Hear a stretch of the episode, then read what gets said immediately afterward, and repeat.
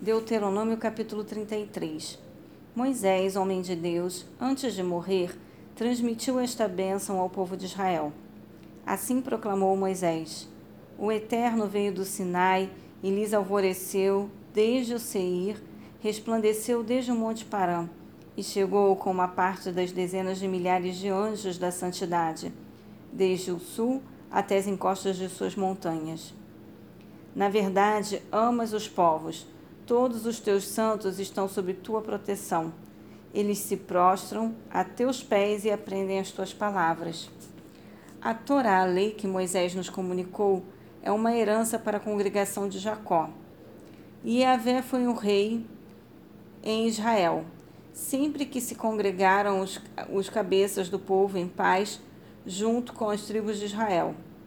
Viva Ruben e não morra, ainda que sejam poucos os seus homens e afirmou a Judá esta palavra de bênção. Ouve, ó Senhor, a voz de Judá e traze-o de volta da guerra para o âmago do seu povo. Com as suas mãos peleja por ele e se tu todo o auxílio contra os teus inimigos. E esta bênção declarou a Levi: Os teus Urim e os teus Tumim, ó Eterno, sejam para os teus servos que escolheste e favoreceste, pois tu o puseste à prova em Massá. Provação com quem contendestes nas águas de Meribá, rebelião. Levi afirmou em relação a seu pai e sua mãe: Não vos conheço, sois idólatras. E não reconheceu seus irmãos e não condescendeu com os filhos que preferiram a idolatria.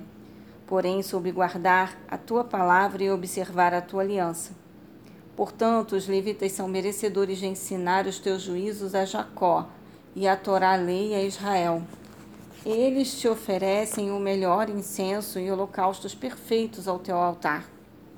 Abençoa, ó Senhor, todos os esforços da tribo de Levi e faze que ele seja cada vez mais forte, que todas as obras de suas mãos sejam agradáveis a ti.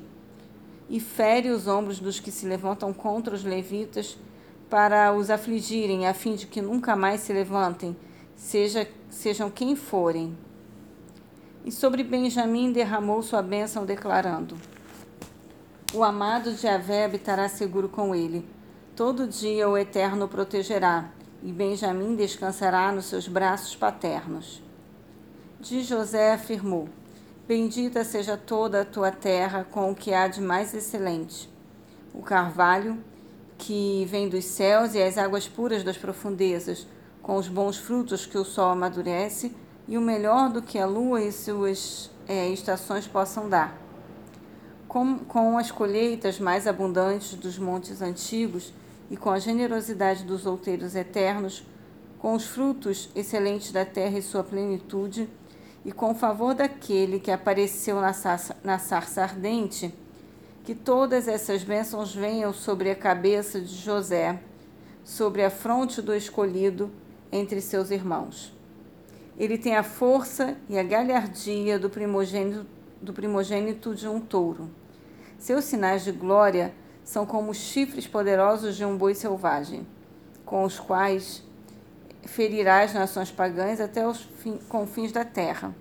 Assim são as dezenas de milhares de Efraim, assim são os milhares de Manassés.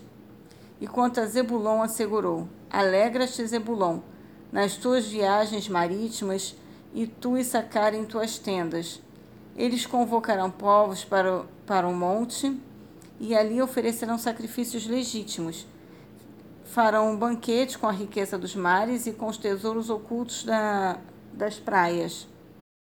Em relação a Gade, declarou: Bem-aventurado aquele que coopera na ampliação dos domínios de Gade, porquanto fica à espreita como uma leoa e quando ataca, despedaça um braço e também a cabeça de sua presa. Escolheu para si a, para si a melhor parte, a porção do líder que lhe foi reservada. Tornou-se o chefe do povo e executou a justa vontade de Yahvé e os seus decretos sobre Israel. A respeito de Dan, disse: Dan é um filhote de leão que vem saltando desde Bazã. Quanto a Naphtali, determinou: Naftali tem fartura da graça e dos benefícios do Senhor e está repleto de suas bênçãos.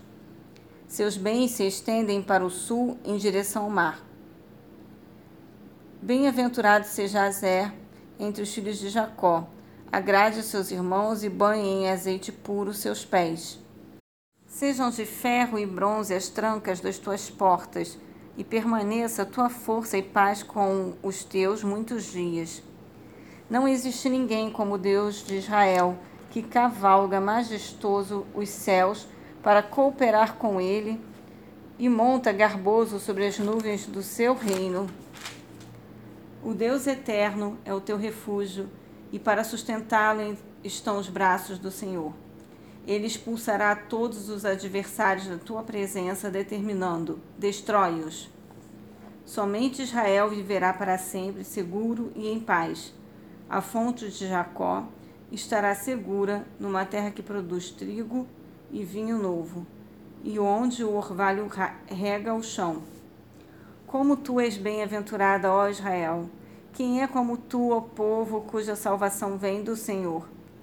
Ele é o teu abrigo, o teu socorro e a tua espada vencedora e gloriosa. Os teus adversários se ajoelharão diante de ti e suplicarão por misericórdia, e tu tomarás das suas presas.